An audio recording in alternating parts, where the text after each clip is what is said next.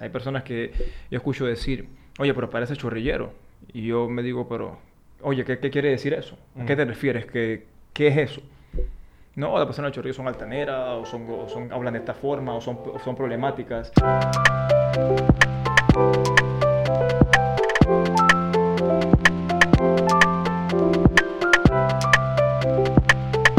Hola a todos, bienvenidos a un nuevo episodio de este medio podcast. Bienvenidos a su espacio favorito de los jueves. Gracias por estar con nosotros. Estábamos un poquito perdidos, pero ya volvimos. Estábamos en algunos proyectos con Ashley.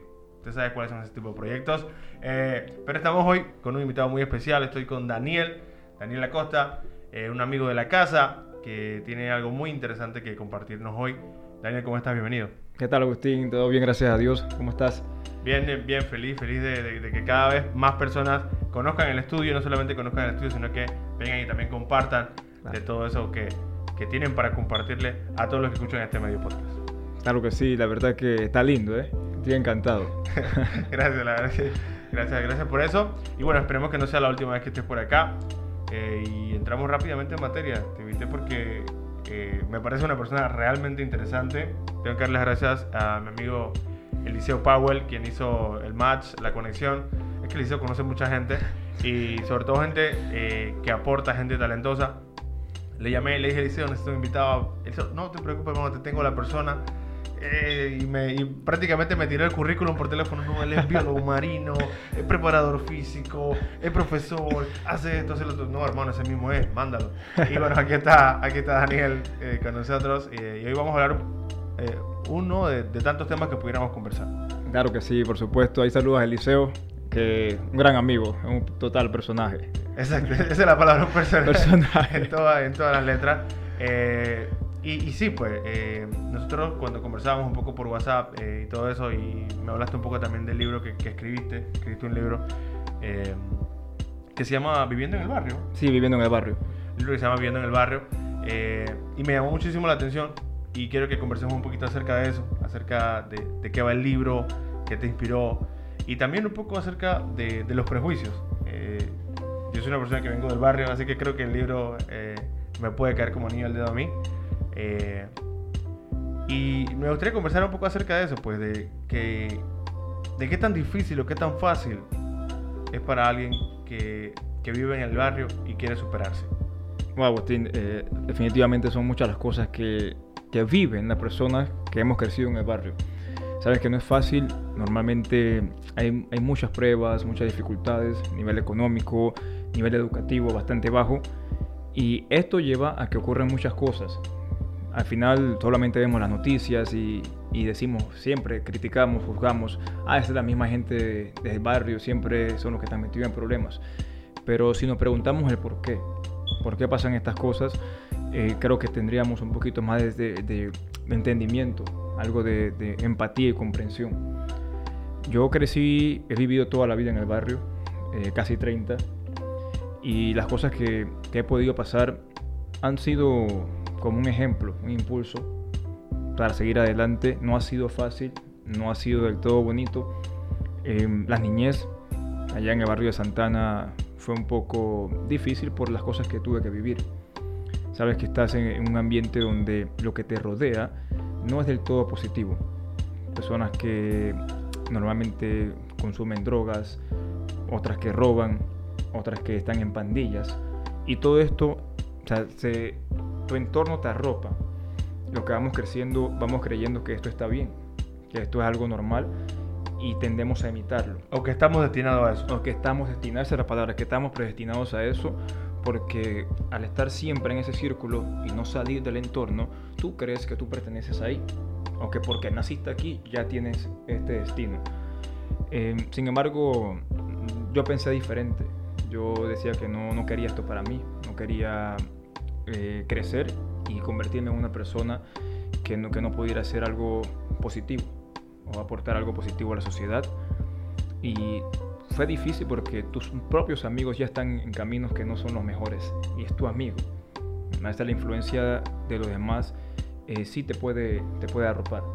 Y, y, y pasa ahora que, que mencionan los amigos, eh, nosotros que, que venimos del barrio, tú de Santa Ana, yo de Concepción, quizás tu barrio es un poco más popular que el mío, pero barrio es al final. eh, Santa Ana y luego el Chorrillo. ah, bueno, mira, Eso sí es. más conocido. y, cuando, cuando uno encuentra esa motivación que le dice a uno que uno quiere algo diferente, que no, quiero, no, quiero esto para, para mi vida ni para mi descendencia. Y tenemos amigos que quizás les ha costado un poco más sacar, de, sacar el, barrio de, su mente. Son, son, a veces nuestros propios amigos en, en el deseo, quizás como de, o sienten que nos van a perder a nosotros, que nos dicen, no, hermano, pero tú, tú, ¿por qué te crees que, tú te crees que, tú, que vamos a salir de aquí si nosotros estamos destinados a esto? Entonces, si nosotros no estamos claros o no tenemos una motivación lo suficientemente fuerte, posiblemente nos puedan arrastrar eh, y, y, hacernos creer que es verdad. Estamos, estamos tirando muy alto. Total. Nos pueden hacer pensar que... estamos exagerando. Estamos exagerando. Nosotros no, eso es para otro tipo de personas. Nosotros somos el barrio. Eso es. Creo que por ahí son dos cosas importantes. Primero, la mentalidad. Cuando de niño no se puede desarrollar tanto, pero cuando ya pasas a la etapa de la adolescencia sí tienes la capacidad de, cambiar tus pensamientos. Cuando tú cambias tus pensamientos, cambian tus emociones, cambian tus acciones y luego tu comportamiento. Todo esto entonces modifica tu personalidad. Si tú eres capaz de cambiar tus pensamientos, tú vas a poder trascender y salir de lo que te rodea. Y creo que ahí está la parte que no cambiamos los pensamientos y decimos aquí yo estoy bien y yo vivo aquí, aquí yo nací, aquí yo puedo morir. Y, yo he escuchado ahorita, eh, y me lo permito porque me, gusta hacerlo siempre que puedo, eh, en, la palabra dice, cambien su manera de pensar para que puedan cambiar su manera de vivir. Hay gente que dice, no, pero si la Biblia es un libro anticuado, que no sé qué. Ese tipo de enseñanza es totalmente atemporal y funciona en todos, en todos los ámbitos de nuestra vida. Es que de hecho la Biblia eh, es mi libro de referencia, es mi libro favorito, vivo con la Biblia prácticamente. Entonces, eh, por supuesto, por supuesto, la Biblia nos, da una enseñanza que aplica en todos los entornos y a todo tiempo. Y esa es una de ellas. Cambia tu pensamiento, vas a cambiar tu forma de, vivir. Sí, eh, a veces decimos, pero ¿cómo, cómo empezamos? O sea, ¿cómo, cómo yo, yo puedo salir de aquí si, si, no sé, no conozco a mi papá? Eh, mi mamá trabaja mucho y ni siquiera nos alcanza para, para ciertas cosas, eh, no, se, no, se, no, se, permite poder pagarme una cierta escuela o esto.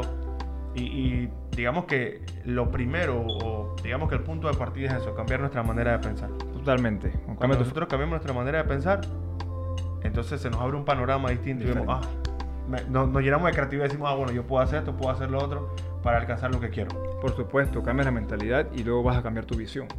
La visión es cómo te ves tú en unos años, qué quieres ser. Yo de niño siempre he sido muy, muy soñador. Yo decía, yo quiero viajar, yo quiero, quiero hacer esto, quiero hacer lo otro.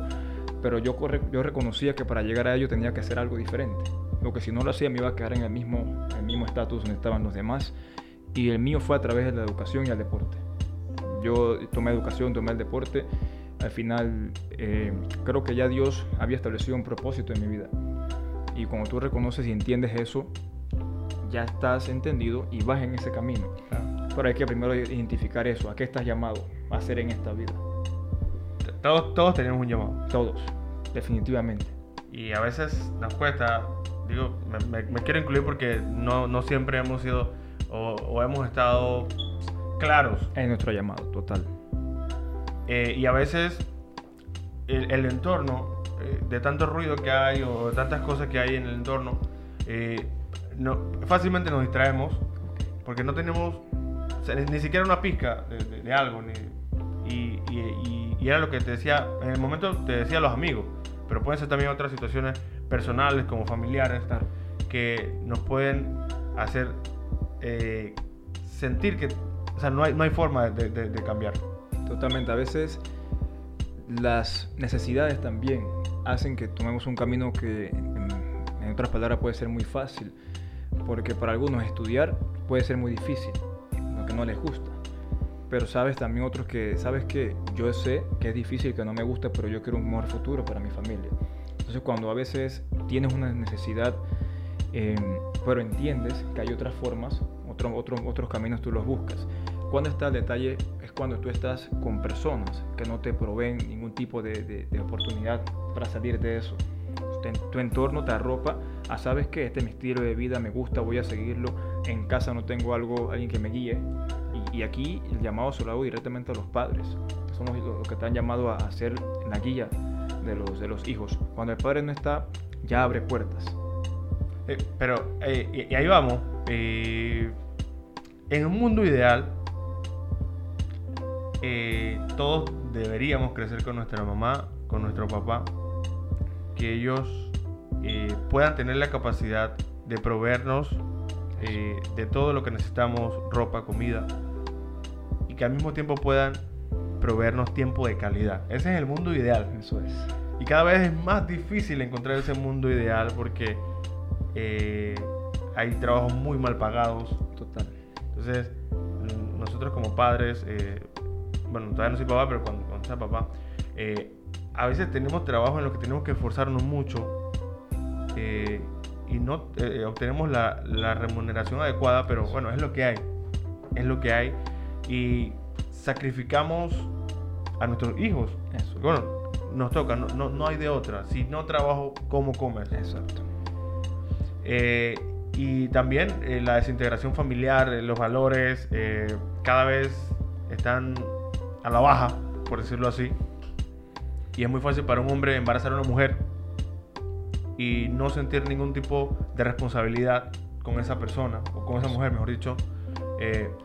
y crecen entonces estas familias disfuncionales, donde en el mejor de los casos no está con la, no está con la muchacha, ve, a, su hijo una vez al mes, dos veces al mes. ¿Y quién cuida a ese muchacho? ¿Quién, quién lo cría? Si no está la tía, si no está la abuela, el barrio los cría. Eso es. Entonces, ¿cómo se hace? Porque en el mundo ideal, eh, Daniel, es fácil, ah, un vecino, que, que debemos eh, salir adelante, que mira, que, que los, aquí el, papel es de los padres, claro que el papel es de los padres, pero ¿y, qué hacemos si no? Complicado porque hoy día eh, la tasa de, divorcios aumenta, hay muchas, como decías, parejas disfuncionales, los papás están ausentes. en mi caso fue así, mi papá todo el tiempo estuvo ausente en mi vida. pero puedo agradecer a mi madre que siempre estuvo ahí para mí, en mi, en mi caso. Pero hay otras personas, amigos míos de niños, que no tenían ni a papá ni a mamá. Y es como decías, el barrio es que, los, que los cría. Los jóvenes más, más grandes, los mayores, le van enseñando y le van modelando sin querer. Aprendemos más por el ejemplo y visualmente que por lo que podemos leer incluso. Viendo, el niño ve y copia, imita. Entonces, si lo que yo estoy viendo es que este anda con pistolas y anda por ahí robando, yo considero que eso está bien, eso es lo que me están enseñando a mí. Es difícil hoy día por lo que mencionas. Es muy difícil porque los niños no tienen una guía. Cuando alguien no tiene una guía, un joven no tiene una guía, él va a ir a lo que él cree que está bien. Sin embargo, en la mayoría de los casos no está bien lo que hacen. Daniel, y ahí entonces entramos nosotros. Nosotros los privilegiados, los y digo los privilegiados no, no, no refiriéndome de una manera como... Eh, no sé ni de qué manera decirlo, pero los, privilegiados en el sentido de que nosotros nacimos en el barrio. Eso es.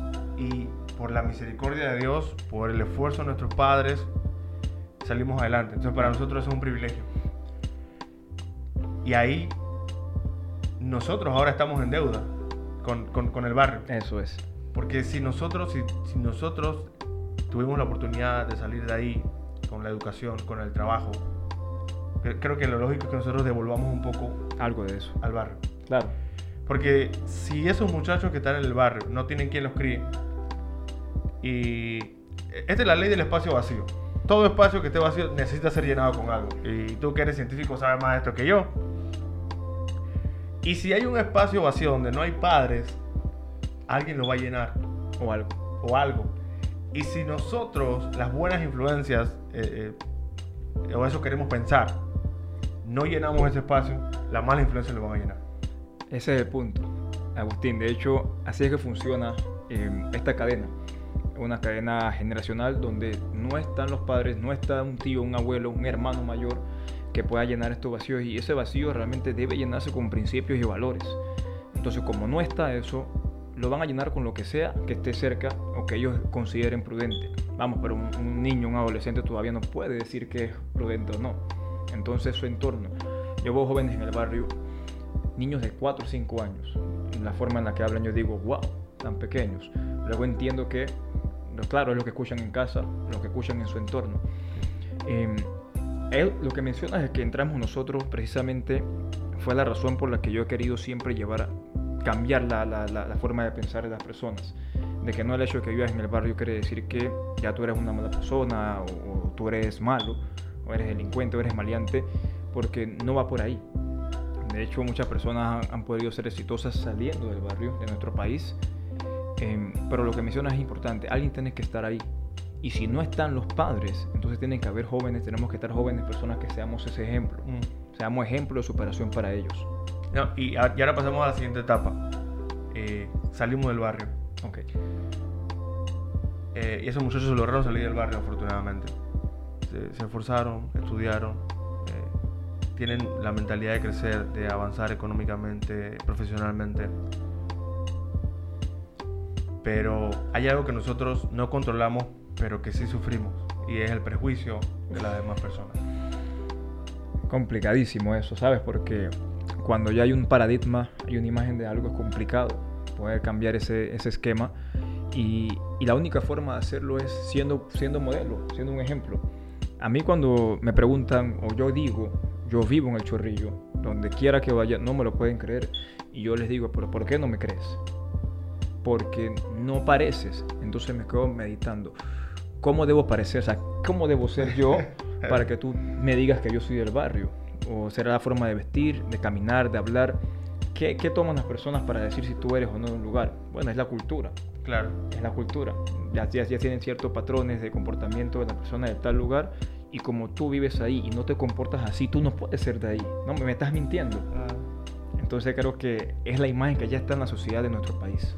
Y, es algo, y es algo realmente negativo que puede pasar desapercibido muchas veces, porque a veces hacen comentarios como, uy, tú eres el chorrillo. Eso es. Tú no hablas así, tú no dices yo, tú no... Tú no... ¿Qué, es lo que es, hermano? Ah, eh, parece gracioso en el momento, pero lo, lo que están haciendo es estigmatizando y encerrando a las personas en un grupo, una facción, ok.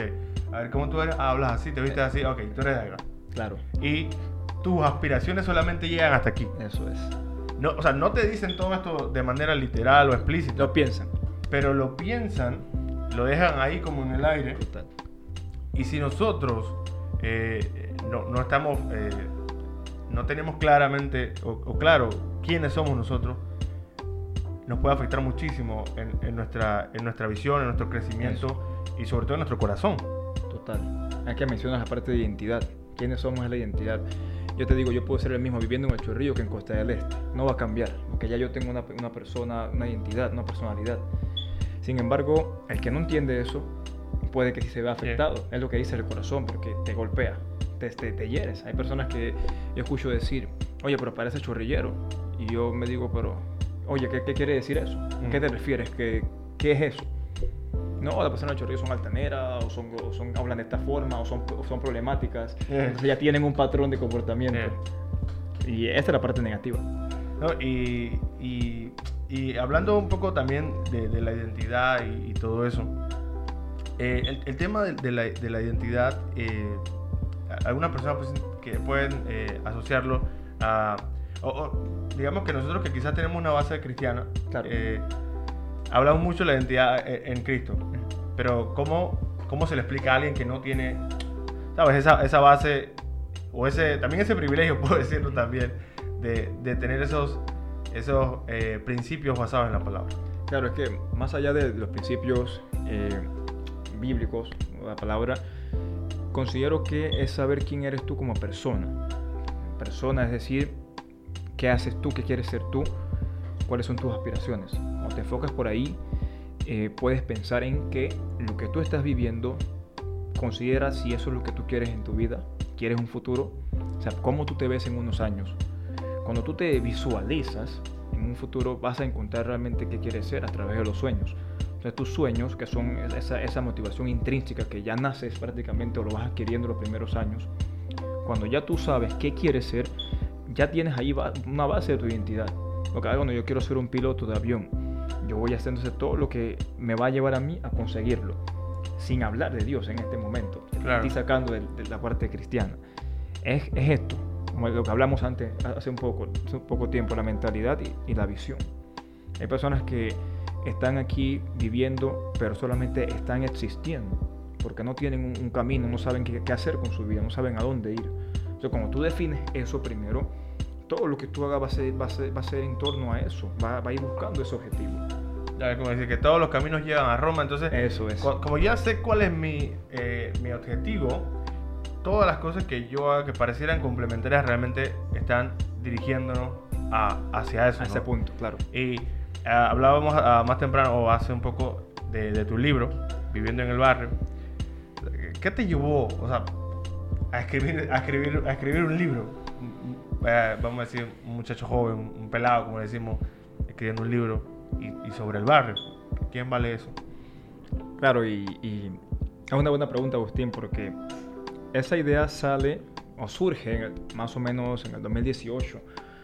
Yo decía que yo tenía que dar algo, algo yo, quería hacer algo donde yo pudiera demostrar a las personas qué se vive, qué se vive en el barrio. Son más de 20 años, 29 años viviendo en el barrio y he, visto tantas cosas, pero quería compartirlo.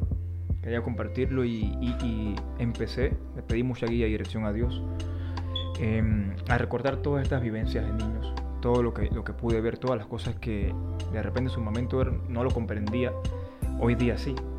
Entonces quería devolver algo de eso que mencionabas, para que, para que fuera un, un, ejemplo, una motivación para los jóvenes, los que están viviendo ahí, eh, de que no todo está perdido. naciste en el barrio, está bien, pero tu destino no está, no está ya definido por eso. No, tú tienes la opción, tú tienes la, potestad de, sabes que yo quiero hacer esto en la vida. Yo no estoy destinado a ser maleante, ¿por qué? Porque solamente porque crecí aquí. No, no es así. Entonces yo quiero eso. Yo, yo quería, quiero cambiar esa, esa, esa percepción que entienden las personas, la imagen que tienen sobre el barrio. Señoras y señores, este fue el señor Daniel Acosta. Una conversación sin desperdicio. Eh, con Daniel ha sido un placer conversar contigo, Daniel. Gracias por, por abrirte eh, y, ser más que un personaje, una persona y, contarnos eh, las interioridades de, ti, de, de, de, dónde vienes. sobre todo para la edificación y para el crecimiento de todos los que escuchan este medio podcast. ¿Algo que quieras dejar antes de irnos? No, totalmente agradecido, Agustín, por, por la invitación realmente decirle a todos los que están eh, viendo y escuchando que, nunca te rindas. lucha por tus sueños, realmente todo está en tus manos. Pídele a Dios que te ayude, esfuérzate, sé valiente y, al final vas a ver, vas a tener la victoria y la recompensa de lo que esperas. Muchísimas gracias a todos por quedarse hasta el final y nos vemos entonces el próximo jueves con un episodio más del Medio Podcast.